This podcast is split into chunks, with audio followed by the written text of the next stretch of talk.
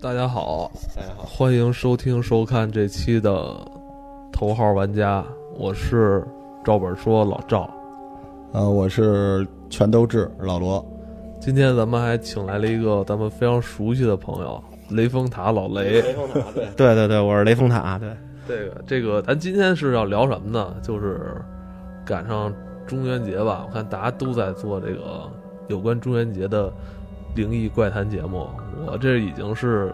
这是录的第三档那个中元节的特别节目了， 跟集合录了一期，我们自己黑水怪谈录一期，然后头号玩家继续来录这个话题。中元节对是个普天同庆的好节日，是吧？对，因为我发现那天我不是昨天晚上跟你说吗？我说为什么这个古往今来，大家都对这些怪异啊、灵异啊、怪谈啊这些故事这么感兴趣，经久不衰嘛。对，有这种未知的这种欲望在这里边儿，嗯，对，为什么呀？古代咱们科技不发达，是吧？嗯咱们可能很多其实可以用科学解决道理去描述的东西，但古人不知道往神鬼去想。那你说现在都科技都这么发达，咱们都去月球了，怎么这事儿不光是中国了？那美国呢？这故事每年的都更多了，那怎么大家还喜欢这种东西啊？他这个这不是雷峰塔老师在吗？是吧？你你自己喜欢吧？我对这种事儿，对有一些这种欲望，就知道的欲望，求知的欲望，是吧？对对对我觉得您说那个古代大家不知道，是因为那可能是那个科学线的事情，大家是求索，现在已经变成一个文学线的东西了。他自己本身灵异这个东西是大家不是说想证明我是谁，我从哪儿来，我在干什么，嗯，而是想得到这个快感。啊，嗯觉得有意思对。他可能跟这个漫威啊、漫画什么的已经归到一套去了。您看美国这个发这个也都是这个这美剧啊，国家地理好像不怎么发灵异的事儿吧？我记得探索跟 BBC 好像都做过这种什么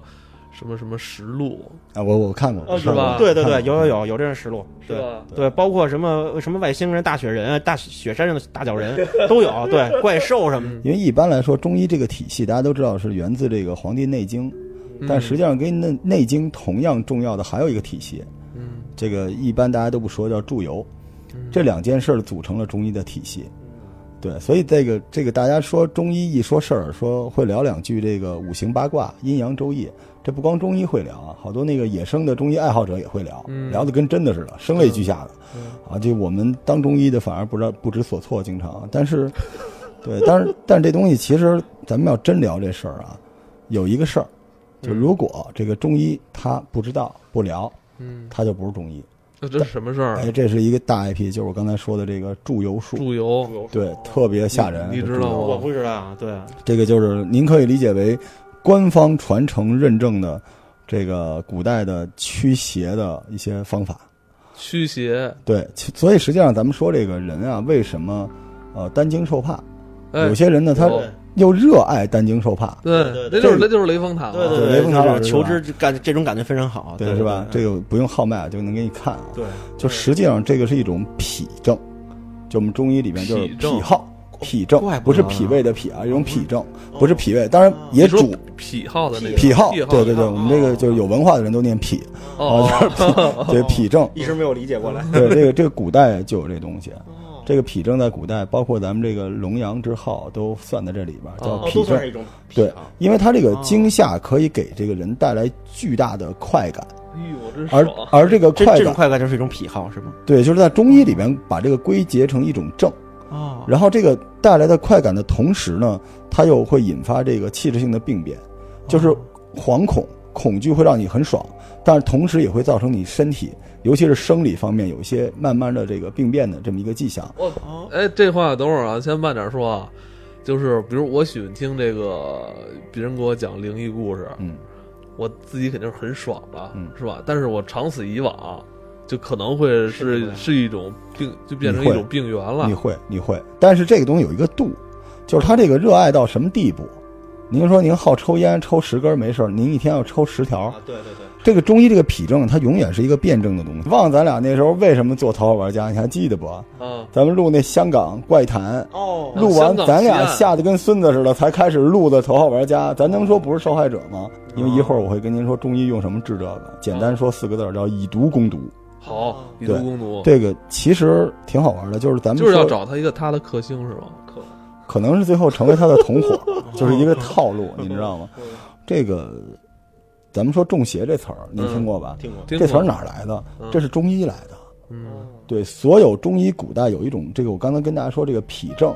是一种症状，但是症状完了之后，你这个病变的现象是什么呢？叫邪症，就是你中邪了。哦，对，就是咱们古代讲说人的身体好坏什么的，这个招不招坏东西、脏东西都是这个。这就是中邪是一种病，对，《周易》里边啊讲人是有磁场的嘛，哦阴阳两极的磁场。对对对，这个你首先啊，这个无论男女啊，只要是活人，都要保护你阳性的这个磁场。阴性的磁场一旦这个强过阳性的磁场，你身体偏阴性的时候，这个阴性的脏东西就容易上来。哦，这就跟咱们民间传说说扶正气啊，头上三把火是一样的。所以您很难说这个东西就是邪魔歪道或者封建迷信。因为比如说大家有喜欢夜跑的，对您别去故宫跑，嗯您去完故宫，您晚上冲着那午门，原来我小时候也爱去，知道吧？就带小姑娘去那儿溜达溜达，假装自己特别有文化，哦主要是不要钱嘛，对吧？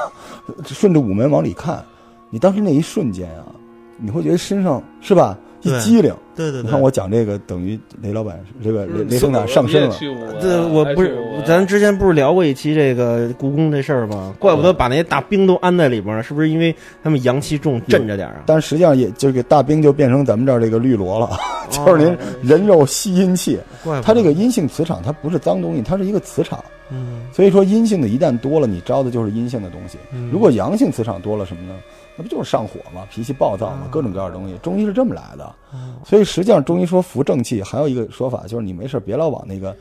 就哪怕它不是阴性的脏东西，它也是冷啊，它也是寒呀、嗯那我觉得上火比这个 稍稍微好一点，相对来说，对对对所以说咱们那房子要盖的时候也是坐北朝南，是为了您让太看阳多照朝一些。南多好啊，对就是，只不过现在说植物朝阳，你能说得清楚 H 2 O 氧化什么之类的，对但是你解释不清楚，所有东西都是朝阳更好嘛。对，就咱今儿聊天，我不能把中医那套东西拿出来说，大家听得神神叨叨的，就没人过来找我们看病了。嗯但实际上，这个是过去这个整个中医的，甚至不是医术，是一个哲学架构，就是这样了。阴阳的这个这个磁场的平衡很重要。那就是从咱们这个居家来说，就是住这房子东西向不好啊，是不是？我没说，这个比不是，因为我们家一亲戚，就是他们家就是住在那种东西巷，然后这这家人就是也算我们家一个远房亲戚吧。然后从我们家知道他们家就搬进这个房子之后，就是打了几十年的架，就是因为他们家是典型那种东西向房，你知道吧？东向早上起来阳光特好，然后一到下午就必须得开灯。这个西房呢，西西屋这间房是一年到头晒得要死，这屋里都没法待。就你这人，你就别说这家人就是能不能和睦相处啊，你就是这家人不说话，住住在这屋子里造，就你就觉得难受。那我们家就是东西向的，我们家楼房。对，你说就是早上起来是太阳，然后下下午的时候这边太阳就照进来了你，们家是不是肯定有人是脾气特别不好的啊？是有，嗯，有不好的。我妈脾气有时候不好你，们俩这就是已经中邪了，我是吗？ 互啊已经相洗中了是吧脑？。这个这这个其实不是，我说这个是一个例啊，可能就是人家家里处理不好这关系，但我但觉得的确是，反正我每次去他们家就不舒哎服，。那那这种，比如这样的话，我有什么解决办法吗？不是我换房啊，我操！ 对换房，这个此处就给只能这样了是吗？此处给链家打一个广告啊！这这这这两天我们俩都要换房，给我们折扣。这个实际上啊就是您刚才说一句话，就关于求索这条路，这个科学已经发发展的很好了，但是还有些事儿解释不了，您说对吧？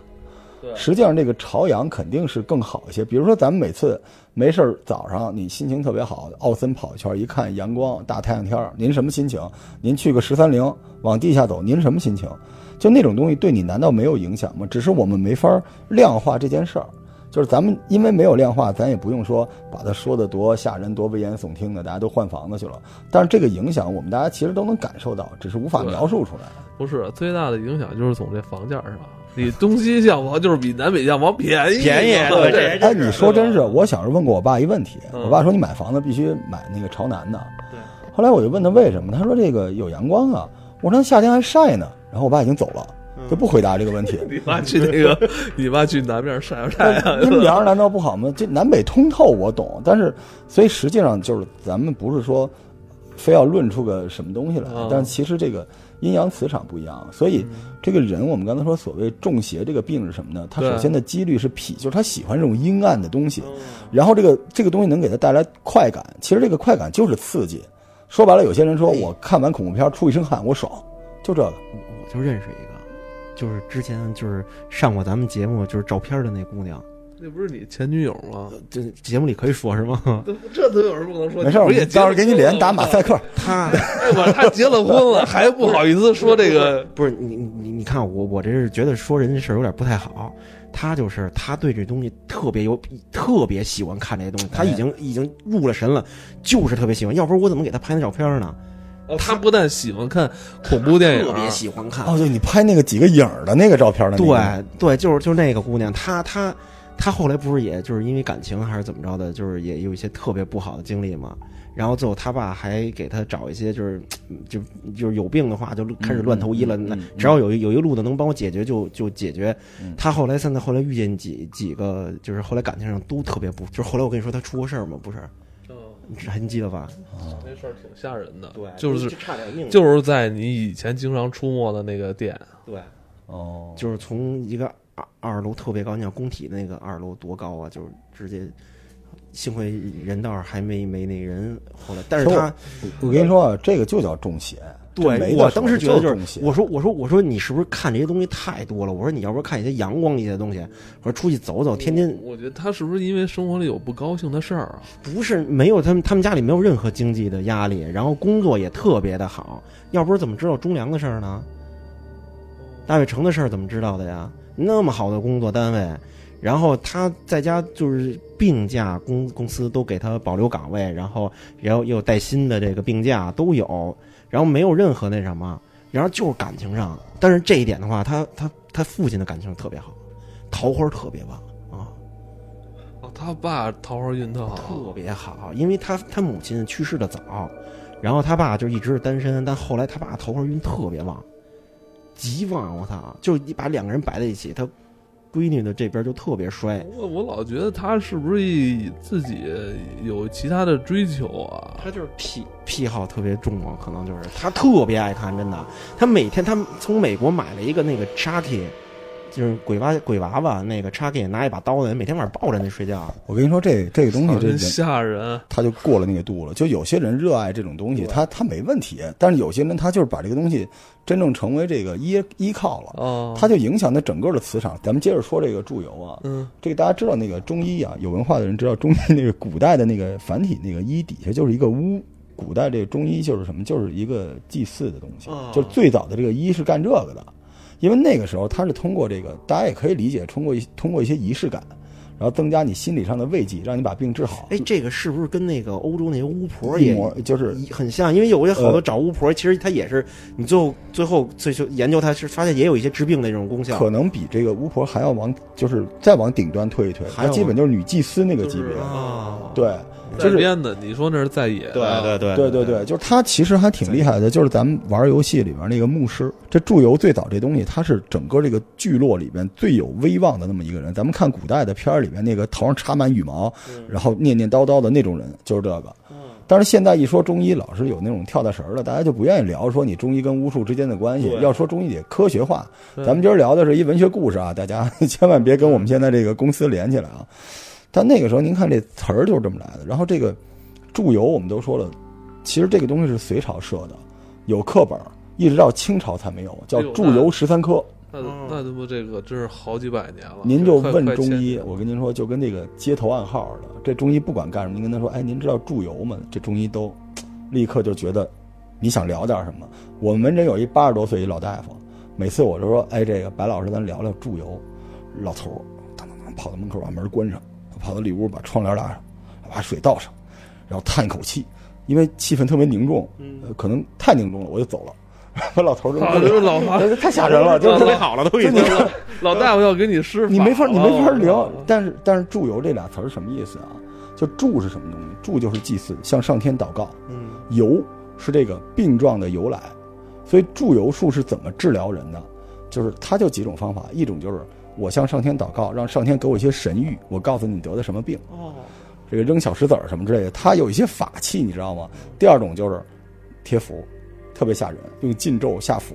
这祝由十三科里边，其实就跟降龙十八掌似的，是十三本书，或者叫十三个科目。第十二本叫禁咒，这里边全是镇邪的。就中国古代觉得人所有的病都是由七情六欲来的，但是有一小撮病不是七情六欲，是什么呢？就是鬼神。所以这个中医我们就是当文化聊，不能当这个真事儿说。为什么我刚才跟你说坑在哪儿？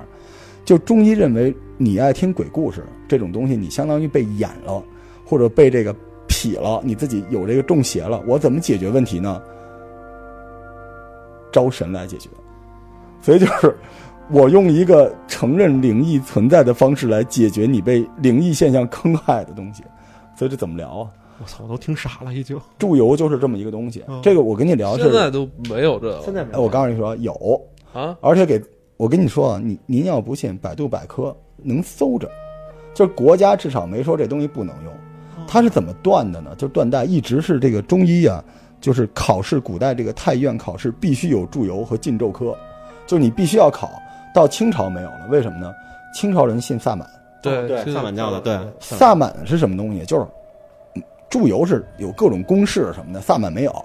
就是用石头。其实萨满有点像现在的中医，用各种草药、石头怼出东西来，直接祭天。什么问题就靠祭天，上天告诉你这病没治了就不治了，上天说能治，那你就不用治也能好。哦清朝来这个，这个把祝由术从这个官方太医院里边给拿掉了，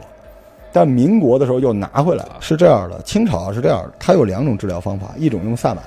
一种用太医。这波太医其实还是原来这个咱们汉人传承下来的，但是因为这个祝由术被太萨满打得太厉害，所以这个祝由就是中医里边原本通天的这个招神弄鬼的这个没了，被这个萨满取掉了。剩下的这波人干什么呢？他有点像道医，啊就往这个练道练气去道走道，以前哦就是咱养们生。对，咱看就是那这个，以前看那些咱们电影里边，好像那个道士从哪儿都也是给人治病哈，对对，带对上山还采他药什么的，他是一拨人，啊就是这么一拨人。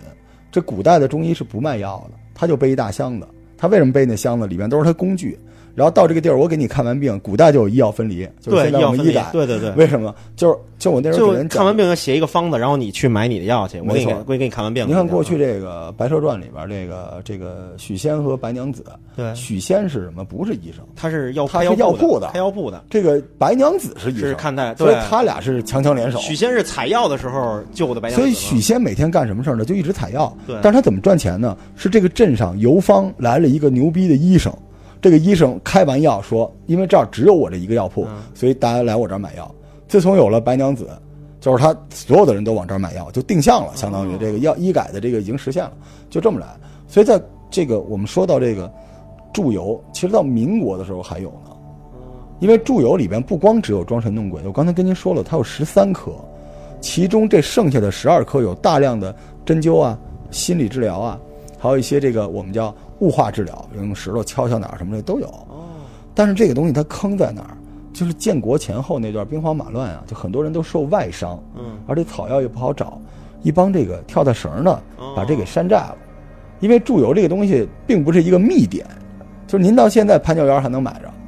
所以这波装神弄鬼的好多就您百度都能下着全本的，就拿这个回去去骗人糊弄人，结果这么一来，哦他等就于学了一个形儿，他没学到实质的东西，所以表演出来了，他给对，所以国家就给弄了。但是其实国家心里明白，你看为什么祝由术现在还都有，祝由十三科都有，哦，所以实际上这个东西就是您到北中医也好，到这些武大去聊，这帮学生都愿意跟你聊聊，没事儿他们就愿意聊这聊我。回去得问我姥姥，对，哎我这姥姥就是药剂师，所有画符的治疗这个，这听着有点瘆得嗯慌，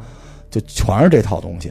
就是这个，这是官方一脉相承，而且里面是有算法的。你就是这个祝由术最重大的是关于造字的贡献，嗯，因为原来在祝由术这里边所有的字儿都没有中国的汉字是没有“鬼”那个偏旁的，对，哦从祝由才开始，哦，带“鬼”字旁加后面那个字儿，是为了，其实是一您您能理解吗？它是一个符，就跟咱玩魔兽一个哦组合的东西，这两个在一起，它就能达到一个功能，是输出啊，是治疗啊，就全是这么来的。所以您看，我们这祝由怎么给人去邪正呢？就是说啊，我们给你招一个更邪的来，把您这正哎给去那了。他这灵吗？他管用吗？那鬼知道，古代肯定管用，哦你试试呗，对就你啊是试试，历史上管用。但是祝由术其实治人，我们刚才说了，除了这个符咒什么之外，它有几个比较正向的功能。第一个是它给你解释，嗯就是他用这种装神弄鬼的方式，这个在明朝就有医生说了，说其实不是靠鬼神之力，是骗你有鬼神之力，哦让你喝下那些有用的药。哦，哦您，看关键还是 这哄着玩意儿吃心理学可能是一个，您看黄巾军的时候，嗯哦这古代民农民起义全是中医大夫领导的，为什么呢？这帮信徒之前他不是求雨，他是给人治病，给符水儿啊，那符水儿估计就是双黄连、 葛根水，嗯不就全是这套东西吗？所以它它是一条路，但是那里面是有药的，对所以这个祝由是某种心理上的东西。对，他先从心理学上那什么你，对还有一种呢给你洗脑啊，对，还有一种就是纯粹就是反着吓唬你，啊说老妖精来了，你那个小妖精走了，然后我就通神，你看老老妖精来了，我我是通通神的，所以你信我了，然后于是于是你就内心就平静了就好了。啊所以祝由的结果是 OK 的，但实际上中间有些东西你看谁用了。对，所以现在一说说哪儿有一个方式会祝由什么的，咱就听听就完了。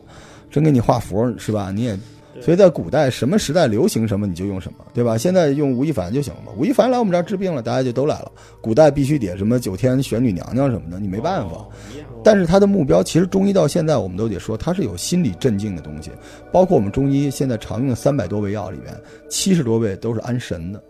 为什么安神？对吧？就是为了让你这个心情先平静下来再说。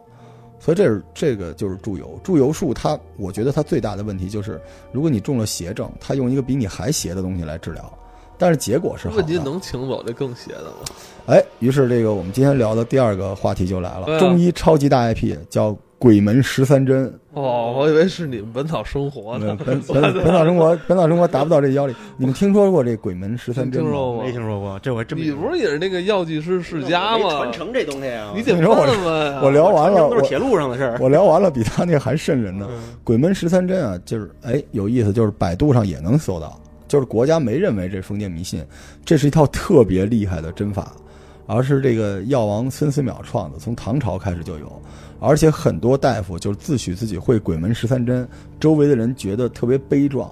因为鬼门十三针要拿自己的身体当媒介，我跟你说这针有多多吓人啊！就是你看国外那康斯坦丁啊，什么邪恶力量都不在了，这个从宋朝、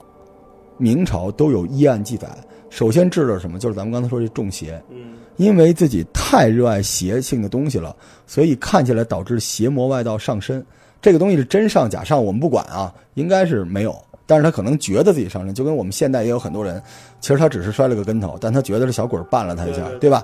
只要是邪魔上身，我们中医都管这叫邪症。鬼门十三针治邪症，但是治的太神奇了，是在你身上一字排开，扎十三个穴位，每个穴位扎一针，每个针的入针的方式、入针的力道是不一样的。每扎一针，就在身体打开了一个门，这个门是通往，就是阴阳两界的中间线的。就是他认为鬼门十三针的逻辑是，鬼魂已经邪魔已经上了你的身，我想跟他谈一下，这个中医要跟他谈一下，是扎这个人病人身上。是扎病扎人，针灸一样。就是针灸，鬼门十三针是针灸里边，就是现在国家都认同是针灸里的一套针法，就是扎一排，呃，中间有些不一样，但是以一排为主，就大家经常说的死穴什么之类的，都在这个十三针的穴上，这不就跟那什么似的吗？那鬼《火影忍者》里边那个小李，一模一样。开门鬼门十三针每扎一针叫开一门，那等于这东西后来传到日本去了。但不是小李那八我跟你门说，岸本其实肯定看了好多书，你知道吗？对，因为鬼鬼门十三针是整个中医文化里面，我跟我刚才跟您说的祝由是最大的 IP。你知道祝由和《黄帝内经》是一个 level 的东西，就是他们已经融合在中医所有的方法里面了，就包括有些中医给你扎针行针的，因为我们家中医特别厉害，就扎针灸的时候，有些针灸是不对症的，是在搞个仪式。只是你不知道而已，有一些穴位是没用的，但是老医生也不会讲，他觉得这一针要静什么东西，他就必须要走。鬼门十三针每开一门，他就会就这个人的身体就会有些变化，但他主要治的是这种中邪。其实我们现在就是喜到今天依然能够理解中邪，我们管它叫抑郁症、情志方面的东西哎，精神不振现。在还有人能扎这针吗？有两百，你敢扎吗？哎两百块 钱，对，那个淘宝上还有呢，我也不知道。哦你连药王孙思邈孙家现在传了三十四五代都不说自己扎鬼门不十是三那针个，孙大夫现在就一直传着呢，我们前面录的中医话事人来的那个大夫就是他们家的子弟，但不能叫传人。哦鬼门十三针到今天已经洗的特别与时俱进了，治什么？治失眠。哦，对，他说治失眠不是，你哎然后是有不叫毛中病邪。吗？我没毛病，我想我那你没毛病啊让你扎这是这是我朋友啊。但您听有我说有毛啊，病它是不一样的。就如果比如咱们我老赵我们打游戏玩魔兽失眠，那扎那个就别十三针了，一千三百针都没我用那。朋友吃安眠药都睡不着觉。不是，您听我说嗯，他得有一个征兆，就是他中邪导致的失眠，嗯，就是他邪魔外哎道我的什人么事儿都没有，那扎完了怎么办？从来没有什么事儿都没有的人被扎完的有记载留下来，所以我估计你想吧可，能也就挂了，也就对。但是鬼门十三针，我跟你说特别神奇，就是扎死官方都认证，它到现在为止我们听见的从来没有扎到过最后一针，因为扎到前面这事儿就已经解决了。但是最后一针，我可以跟你们说啊，就是从舌头上横着穿舌头，从这儿穿进去，穿上舌头从这边出来，这针手腮帮子外边儿，从对扎进去，这一针特别疼，但扎完之后，大夫就可以和这个患者，这段是故事啊，跟患者聊，就问你是哪儿来的，然后患者就会以上身的人的身份，甚至他的嗓音跟这个医生说我是谁，我是什么年间的什么谁，然后大夫说你现在可以走了，那人就走了。所以这个是明朝、宋朝都有这种故事，这比什么那个中邪、驱邪厉害多了，一股魂儿嗡嗡就走了。这鬼门十三针真的。然后我我跟你们，我跟你们我讲感觉我的雷峰塔已经倒 了，我操！嗯对，就是今儿这故事就是就是为了来衬托中医其实比你还玄乎。我自己做的这个本草生活，我们大概几百个大夫吧，然后包括我自己的门诊里边，我们说中医世家有大夫，我可以给你讲两个小事儿，就是亲身经历的鬼门十三针的事儿。一个就是说，有一老大夫带着一小大夫给人扎针，扎到第多少针的时候，这个突然那老大夫耳朵里就响起了尖笑，说你他妈不要多管闲事儿，就类似这个，然后老大夫就不扎了。是是我们的老大夫，就我刚才跟你说那个老大夫跟我说的，这是不是这这是现代的经历啊？就是大概十几年前他同意的一个经历。还有一个，他就是在扎鬼门十三针的时啊候，对他能扎，但是他不敢说自己能扎，你就看八十多岁的多少都会一点儿。还有一个是什么时候？就是我们也是另外一个大夫，然后是这是传言啊，这个因为不是我们自己大夫，就两个大夫，因为有一个实习的嘛，有一个老大夫，那个老大夫也是给人扎，扎到第九针的时候，就是外边的人看到那个老大夫突然看向那个旁边的那个小大夫，那小大夫也迅速的转头看向老大夫，就是两个人眼睛都瞪圆了，但是谁也不知道发生了什么。这个事儿结束之后也没有人说，但是我们觉得他可能那两个人同时听到了什么东西，所以鬼门十三针从某个领域上来说，从漫威的领域上来说，就是他打破阴阳界的一个东西在跟他交谈，只不过现在洗的很干净了，所以这个可能是打破次元壁了。，对，所以你说，你说中医就是对于这种邪症特别尴尬、特别麻烦在什么呢？如果无论我用祝由还是鬼门十三针，我给你治好了，我没给你治好，你会更害怕。如果我给你治好了，就证明鬼神是真的存在的，怎么办？所以我们一般就不敢聊这个话题，只能在这个节目里聊一聊。但这个基本，如果你去见中医，你想跟他套个近乎，你不用问他多大师承是谁，你就跟他聊聊。哎，大夫，您知道鬼门十三针吗？然后我这觉个得这节目完了事儿以后，有一批人不都会是套近哎，了，下一期《黑水怪谈》就你就说这个，说你有一朋友听说的这个，可以吗？啊？ 可以吗？对行，行，就是就是只能说到这儿。就是中邪的这种人，就是哎，可以扎这个针。呃，我没这么说，反正网上是这么说的，因为我们觉得是哦就是。但是网上说实网话，我想跟大家说，就是这种东西，你有爱好可以，但是别太过了，因为大家我们都知道，如果你太喜欢这种东西，就别说喜欢这个，天天喝可乐都不行。对，尤其这个东西本身还在影响我们的这个思考和人生观，对吧？就好多人没事儿喜欢在网上看尸体，看各种奇怪的东西，这种东西久而久之，它都会你造造成这个会对你造成不好的影响。那你说，咱可以，你把这期提炼提炼，我觉得这个回头咱做一期怪谈，好不好？可以，可以。不，你跟你姥姥，我对我去研究研究去，找一咱们找。可以接着聊这事儿，是吧？是十三针，下回我可以带俩大夫来跟你聊，不行不行不行，别别带，现在别带，别怀疑这我走的时候扎我呢，都不会，都不会，都不会，全是死穴。 好就是吧？啊，四句，对，好嘞，好，好，谢谢大家，拜拜拜拜拜。